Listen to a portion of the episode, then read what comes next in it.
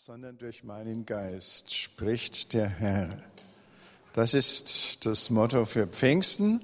Heute will ich über die Pfingstgeschichte, Apostelgeschichte 2, äh, sprechen. Ich lese euch immer wieder Teile daraus vor, die mir sehr wichtig erscheinen. Nachher werden wir einen Gebetssaal haben und das heilige Abendmahl feiern. Und vor allem wollen wir auch nachher noch um das Kommen des Heiligen Geistes bitten und singen. Deswegen war vielleicht der Lobpreis etwas kürzer als sonst. Der wird nachher fortgesetzt. Ja, also in der Apostelgeschichte 2 steht, als der Pfingsttag gekommen war, befanden sich alle am gleichen Ort. Da kam plötzlich vom Himmel her ein Brausen wie wenn ein heftiger Sturm daherfährt und erfüllte das ganze Haus, in dem sie waren. Und es erschienen ihnen Zungen wie von Feuer, die sich verteilten. Auf jeden von ihnen ließ sich eine nieder. Alle wurden mit dem Heiligen Geist erfüllt und begannen in fremden Sprachen zu reden, wie es der Geist ihnen eingab. In Jerusalem aber wohnten Juden fromme Männer aus allen Völkern unter dem Himmel. Als sich das Getöse erhob, strömte die Menge zusammen und war ganz bestürzt, denn jeder hörte sie in seiner eigenen Sprache reden. Sie gerieten außer sich vor Staunen und sagten, sind das nicht alles Galiläer, die hier reden? Wieso kann jeder von uns in seiner Muttersprache hören? Parther, Meder und Elamiter, Bewohner von Mesopotamien, Judäa und Kappadokien, von Pontus und der Provinz Asien, von Phrygien und Pamphylien, von Ägypten und dem Gebiet Libyens nach Kyrene hin, auch die Römer, die sich hier aufhalten, Juden und Proselyten, Kreter und Araber. Wir hören sie in unseren Sprachen Gottes große Taten verkünden. Alle gerieten außer sich und waren ratlos. Die einen sagten zueinander, was hat das zu bedeuten? Andere aber spotteten, sie sind voll süßen Weines, sie sind betrunken. Da trat Petrus auf, zusammen mit den Elf.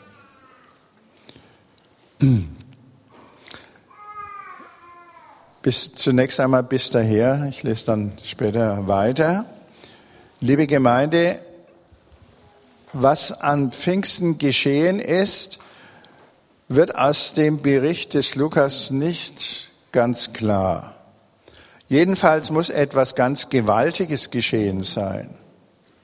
Es ist Brausen vom Himmel wie ein Sturm, die Feuerzungen und so weiter.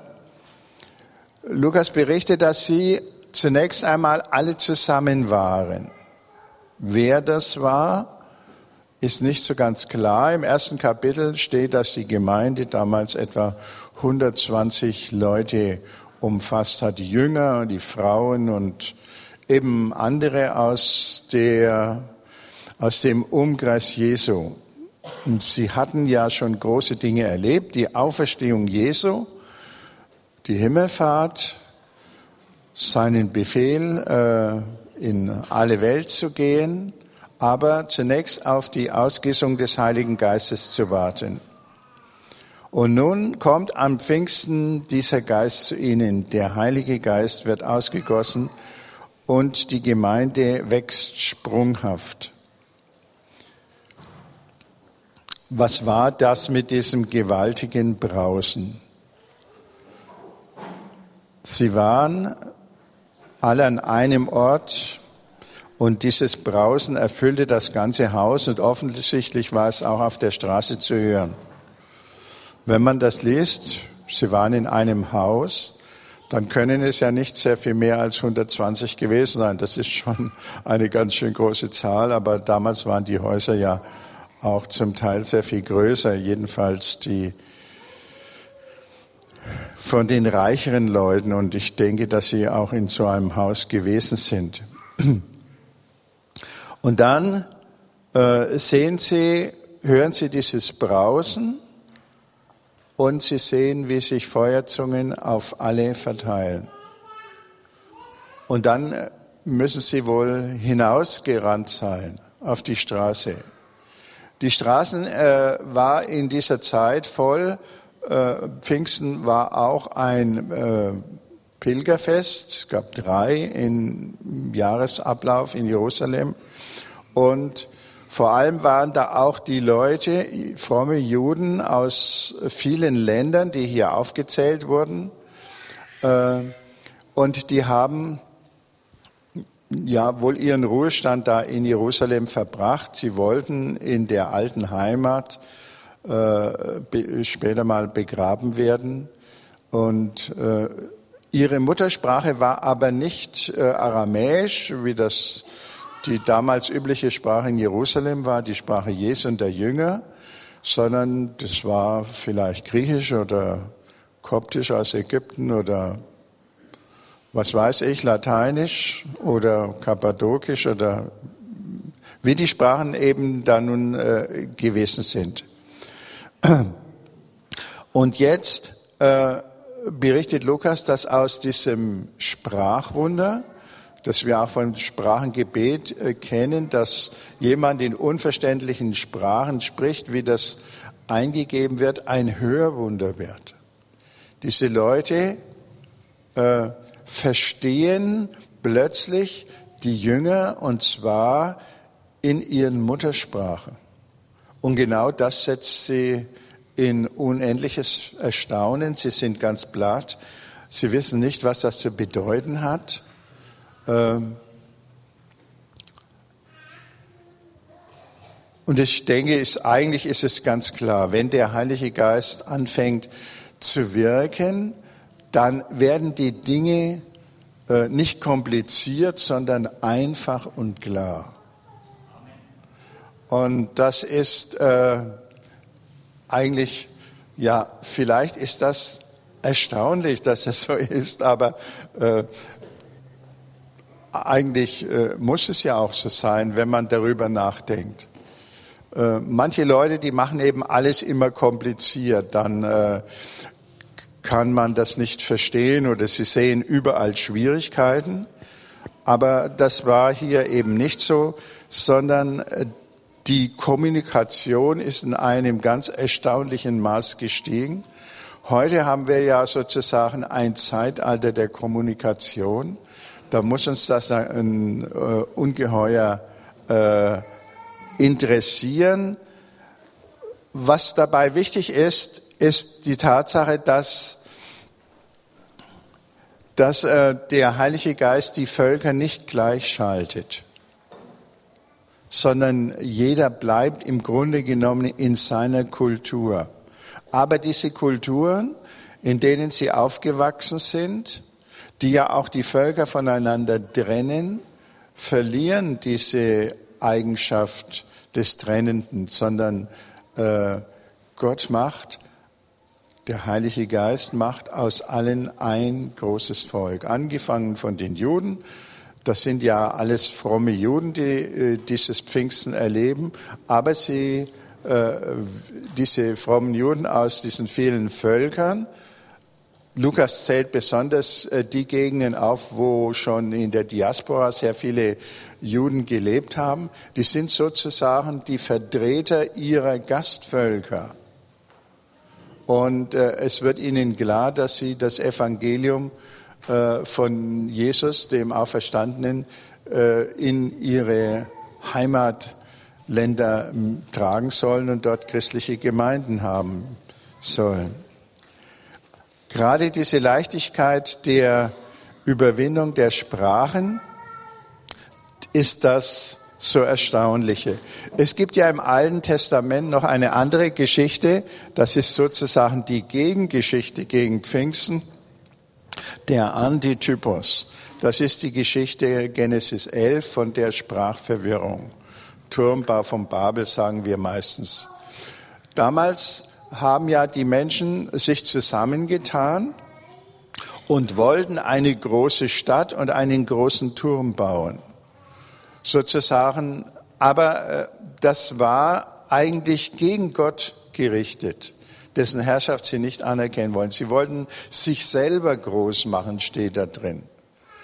Und Gott verwirrt ihre Sprachen, dann sind sie auseinandergezogen äh, und dadurch es sind diese vielen Völker entstanden. Das ist ja auch richtig äh, rein historisch, äh, dass in diesen früheren Jahrtausenden bis hin zur Völkerwanderung äh, immer die Völker aufgebrochen sind und dass sich dadurch auch dann Sprachverschiedenheiten ergeben haben und man hat sich nicht mehr verstanden. Heutzutage ist das ja genau umgekehrt. Heute kann kein Volk mehr aufbrechen und woanders hinziehen. Die Welt ist sozusagen, wie wir das nennen, globalisiert. Überall wohnen Menschen.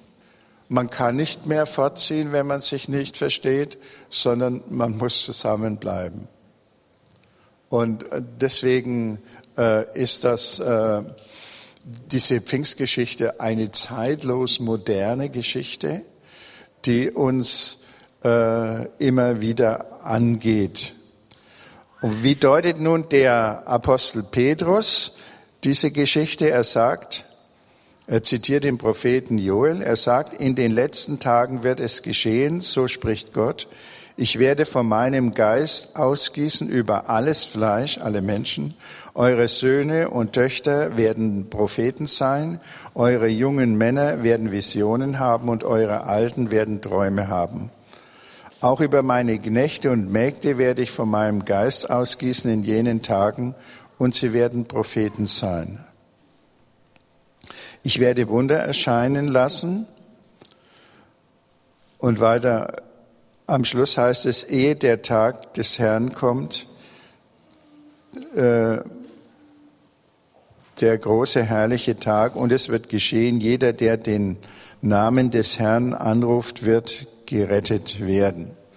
Und nun sagt Petrus, äh, diese Zeit, von der der Joel gesprochen hat, ist gekommen durch Jesus Christus, durch seinen Tod und seine Auferstehung. Und am Schluss heißt es, mit Gewissheit erkenne also das ganze Haus Israel, Gott hat ihn zum Herrn und Messias gemacht, diesen Jesus, den ihr gekreuzigt habt. Angesprochen ist das jüdische Volk. Es waren ja alles Juden, die da waren. Äh, und Petrus sagt, jetzt ist es Zeit, Jesus Christus als den Herrn und Messias anzuerkennen. Und alle Unterschiede werden aufgehoben, alt und jung, Männer und Frauen, Söhne und Töchter, Knechte und Mägde, es wird eine große Einheit entstehen. Das ist das Bild, das Gott von der Zukunft der Menschheit, von seinem Reich, in dem er herrscht, in dem Jesus Christus als König herrscht, äh, sieht. Und die Leute, die das hören, diese Predigt, die werden also im tiefsten angerührt Sie bekommen äh, eine ganz neue Einstellung. Die Jünger waren ja schon und, und die, erste, die ersten 120 waren ja schon vorbereitet. Aber jetzt äh, lassen sich auch, Lukas sagt 3000, äh, lassen sich taufen. Äh, da heißt es, als sie das hörten, traf sie es mitten ins Herz und sie sagten zum Petrus und zu den übrigen Aposteln, was sollen wir tun? Petrus antwortet ihnen, kehrt um und jeder von euch lasse sich auf den Namen Jesu Christi taufen zur Vergebung seiner Sünden. Dann werdet ihr die Gabe des Heiligen Geistes empfangen, denn euch und euren Kindern gilt die Verheißung und all denen in der Ferne, die der Herr, unser Gott, herbeirufen wird. Die nun, die sein Wort annahmen, ließen sich taufen. An diesem Tag wurden ihrer Gemeinschaft etwa 3000 Menschen hinzugefügt. Sie äh, hielten an der Lehre der Apostel fest und an der Gemeinschaft und am Brechen des Brotes und an den Geboten. Und später heißt es, alle die gläubig geworden waren, bildeten eine Gemeinschaft und hatten alles gemeinsam. Also die Leute lassen sich äh, taufen, sie kehren tatsächlich um, sie ändern also ihre Meinung ihren, und nehmen den, äh, die Botschaft der Apostel an und dadurch entsteht die erste Gemeinde. Pfingsten ist ja, oder die Urgemeinde, die damals entstanden ist, ist ja sozusagen das Modellbild für Kirche überhaupt. Das ist der Entstehungsort und äh, das bleibende Modell. Und am Anfang, wissen wir, ist die Urgemeinde ungeheuer gewachsen. Warum? Weil die, äh, die ersten Christen äh, sich uneingeschränkt dieser Botschaft hingab und ein geschwisterliches Leben begonnen haben. Es gab keine Unterschiede unter ihnen. Sie haben sich auch beigestanden, äh, auch materiell. Sie lebten eine Gemeinschaft und das hat ja immer wieder die äh, Leute, die Denker in der Geschichte fasziniert. Das ist ein heimliches Ideal, äh, auch ein politisches Ideal. Wir denken an den Kommunismus, der das ja nachahmen wollte, allerdings wieder ohne Gott, ohne Jesus. Karl Marx wollte ja die äh, Welt vom dem Kopf auf die Füße stellen, wie er sich ausdrückte, alles äh, umgekehrt machen. Aber äh, wir wissen ja, dass das nicht gelungen ist und eigentlich auch gar nicht gelingen kann. Nun fragen wir natürlich, warum heutzutage ist ja die Kirche in sehr vielen Schwierigkeiten. Die Kirchengemeinden sind nicht sehr attraktiv, außer unserer. und ein paar anderen. Aber im Großen und Ganzen tun die großen Konfessionen sich schwer. Auch bei uns gibt es natürlich Menge. Wir äh, haben ja hier jetzt ein Bild, wohin wir uns entwickeln wollen und sollen.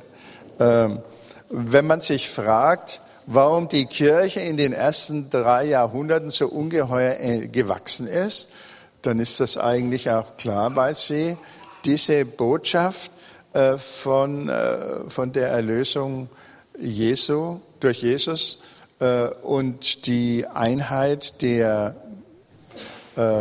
Gemeinde und eigentlich der Menschheit, die ist ja darin angezählt, immer mehr verwirklicht haben. Dann später, da kam natürlich dann das auf, dass manche Leute ja, die äh, zwar an diesen äh, Zielen festhalten wollten, aber sozusagen gleichzeitig auch noch das, was die Welt sonst bietet, mitnehmen wollten. Und da ist so ein, so ein, äh, so eine Mischung entstanden, die längst nicht mehr attraktiv war, die viele Leute auch vor den Kopf gestoßen hat bis heute. Äh, und ähm, das ist auch bei uns irgendwo wirksam. Ich denke, mir ist jetzt eingefallen, die im Mittelalter äh, die heilige Elisabeth von Thüringen, die auf der Wartburg und später in Marburg gelebt hat, äh, und die ein Herz für Arme bekommen hat. Sie war mit dem Franziskus von Assisi auch verbunden.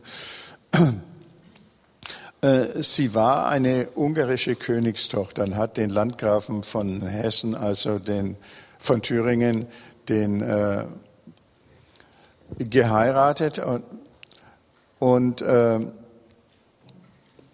der ist dann als junger Mann auf einem Kreuzzug in Italien an einer Epidemie gestorben und sie war dann allein äh, mit ihren drei Kindern. Sie hat eigentlich nur 24 Jahre lang gelebt.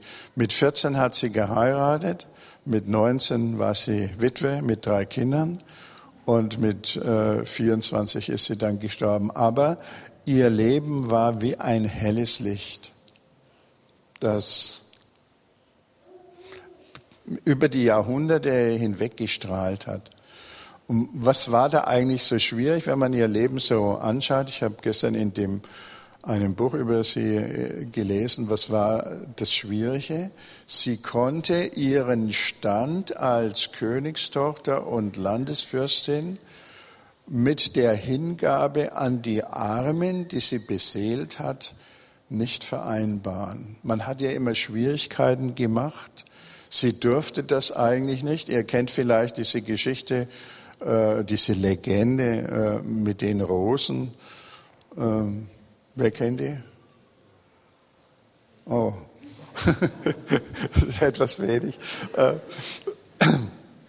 sie wollte also wieder von ihrer Wartburg hinuntergehen in die Stadt Eisenach und den Armen äh, Gaben bringen. Und die, ihre Schwiegermutter hat ihren Mann aufgehetzt, er soll ihr das verbieten, das dürfe sie nicht und es geziemt sich nicht und so weiter. Und dann, ja, und sie hat einen Korb, der war mit einer, einem Tuch bedeckt und hat, ihr Mann hat sie dann unterwegs gestellt und hat gesagt, was hast du da drin? Das sagt sie, Rosen. Zieh den, das Tuch weg und da waren tatsächlich Rosen drin. Es waren keine Eier oder, oder Würste oder was weiß ich für Nahrungsmittel, sondern echte Rosen. Das ist natürlich eine Legende, aber das zeigt natürlich, dass, und später, ihr Mann hat treu zu ihr gehalten und sie haben sich sehr äh, äh, gelebt. Aber dann, wie er tot war, dann war sie ohne Schutz und sie konnte sich auf der Wartburg dann nicht halten und äh, musste dann äh, gehen, weil äh, der Nachfolger, ihr Schwager und so weiter und der ganze Hofstaat das alles nicht gebilligt hat. Die haben gesagt, die verschenkt alles, die ist verrückt. Und ja, die Elisabeth hat im Übrigen auch zum Beispiel, wenn sie gehört hat, dass äh, Essen auf dem Tisch stand, das äh, von den Bauern erpresst war, nicht von den eigenen Gütern war, hat sie nicht gegessen. Sie hat also Nahrungsmittel verweigert. Wenn wir das auf unsere Situation anwenden würden, wie viele Sachen dürften wir nicht essen? Nur damit ihr seht, äh, und sie war äh, eben stark, eine, eine ganz starke Beterin. Sie hatte ein intensives Verhältnis zu Gott. Äh, ähm, ich werde das gleich noch einmal äh, ansprechen.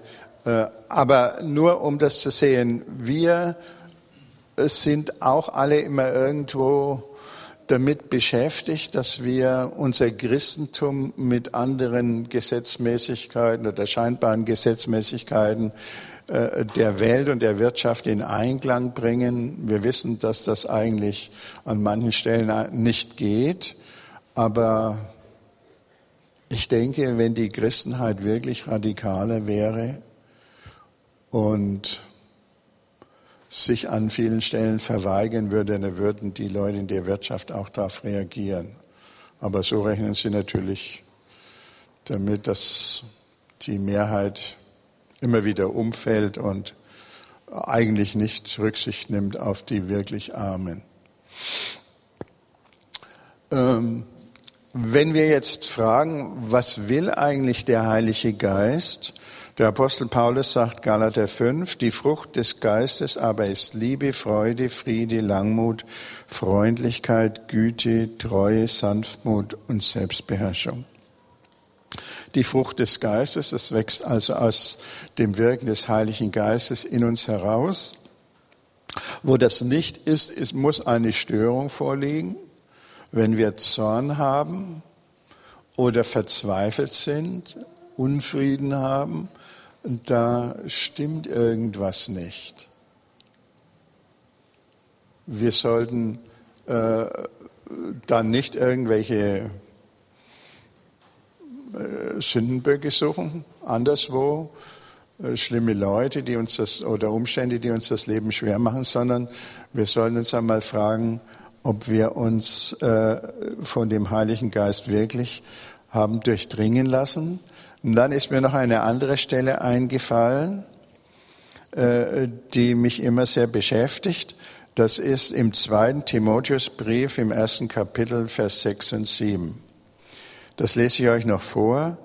Darum rufe ich dir ins Gedächtnis, schreibt Paulus dem Timotheus, sein Mitarbeiter. entfache die Gnade, Gnadengabe Gottes heißt es wörtlich, wieder, die dir durch die Auflegung meiner Hände zuteil geworden ist. Denn Gott hat uns nicht einen Geist der Verzagtheit gegeben. Verzagtheit heißt wörtlich Feigheit, sondern den Geist der Kraft, der Liebe und der Besonnenheit. Schäme dich also nicht, dich zu unserem Herrn zu bekennen. Schäme dich auch meiner nicht, der ich seinetwegen im Gefängnis bin, sondern leide mit mir für das Evangelium.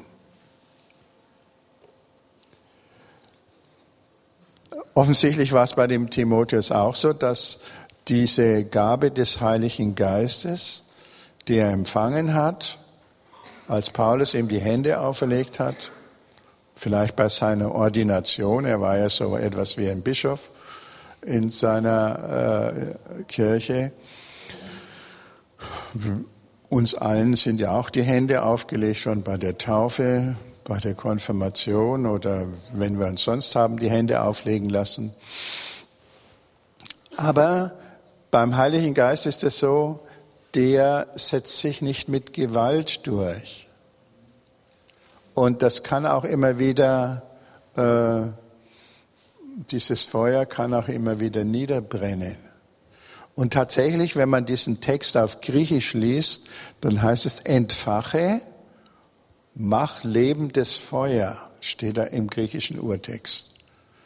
Lass das wieder äh,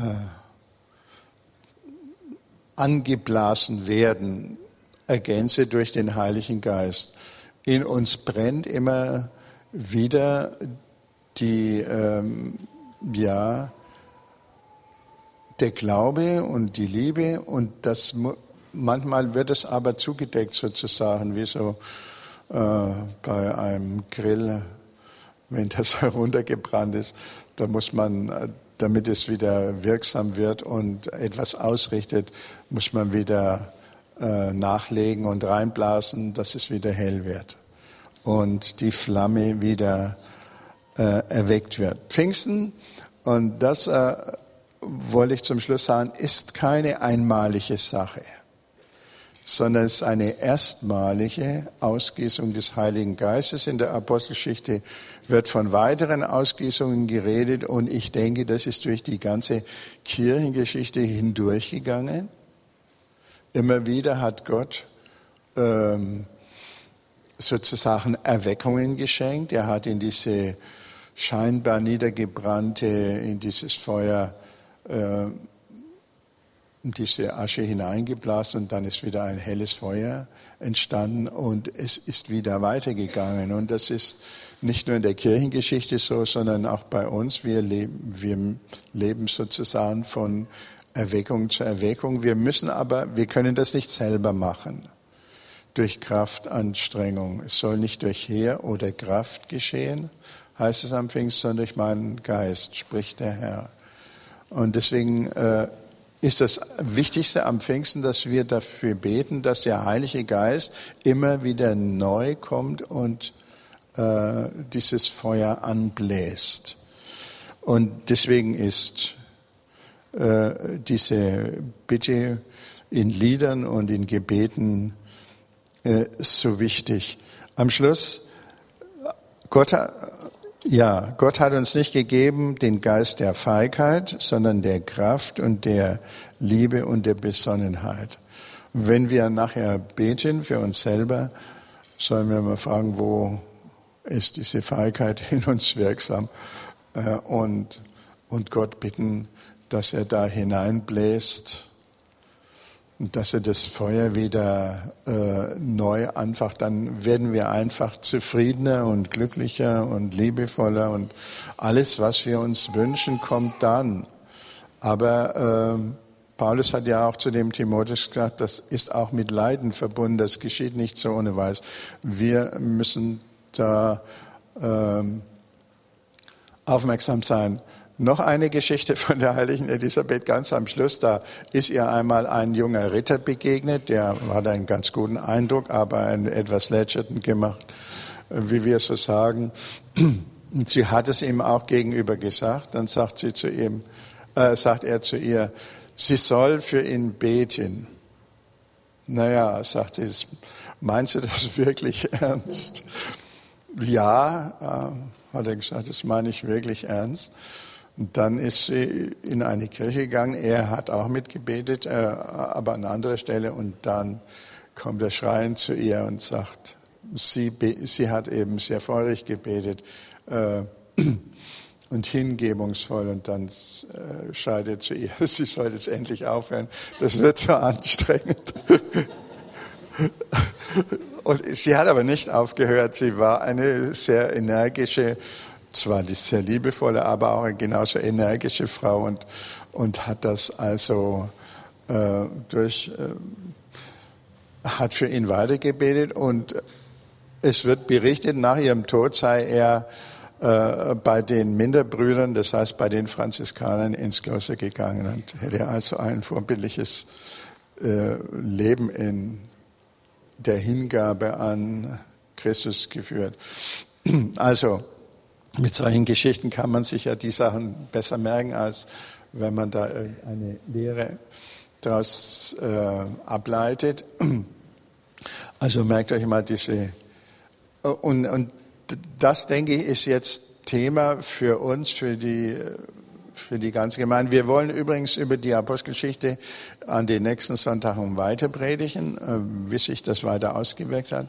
Ich denke, da ist die Vision für Kirche aller Zeiten immer wieder enthalten und äh, ja, wenn das ist das Thema, dem wir uns stellen wollen, auch jetzt im Lobpreis. Die, äh, und Peter betet auch für uns, dass es Gott hat uns nicht gegeben den Geist der Feigheit, sondern der Kraft und der Liebe und der Besonnenheit.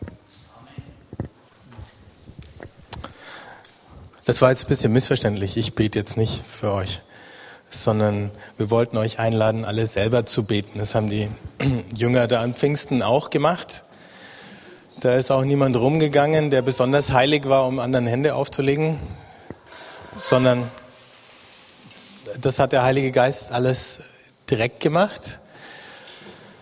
Von daher wollte ich euch erstmal einladen, jetzt seid ihr so lange gesessen, kommt mal ein bisschen auf die Beine.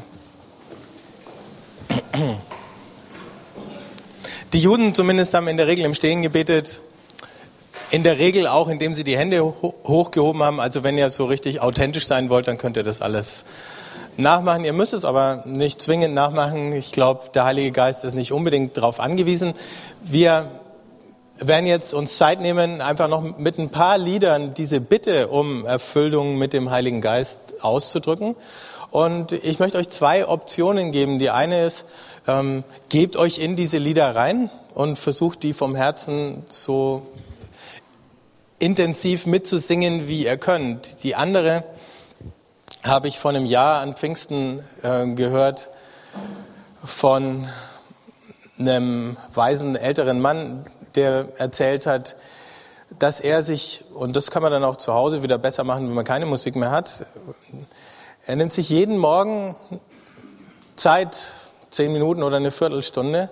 Er versucht, alle Gedanken aus seinem Kopf zu kriegen, indem er nur ein Wort betet, nämlich in seinem Fall Jesus. Ihr könnt auch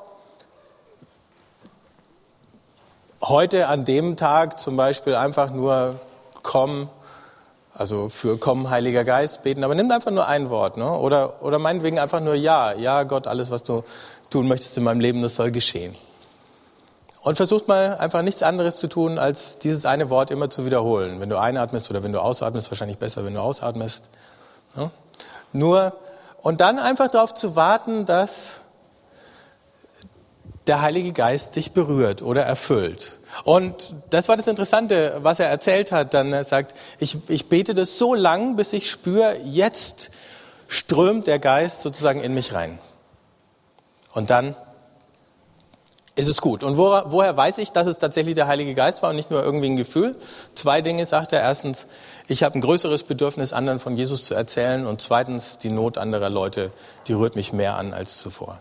Und dann ist eigentlich alles klar. Also, wenn ihr das machen wollt, dann ist das der eine Weg. Das, der andere Weg ist mitzusingen und in die Lieder einzutauchen. Vielleicht wollt ihr auch erst das eine und dann das andere. Ich möchte für uns alle beten jetzt.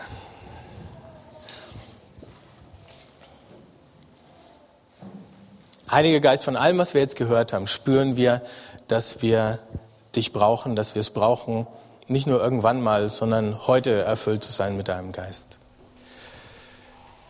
Heute erfüllt zu sein von deiner Kraft, heute erfüllt zu werden von deiner Liebe. Und wir bitten dich, dass du jedem von uns so begegnest, wie das gerade für ihn richtig ist. Und dass du in uns die Erwartung und die Sehnsucht überhaupt wieder wächst. So von dir ergriffen und durchdrungen zu sein.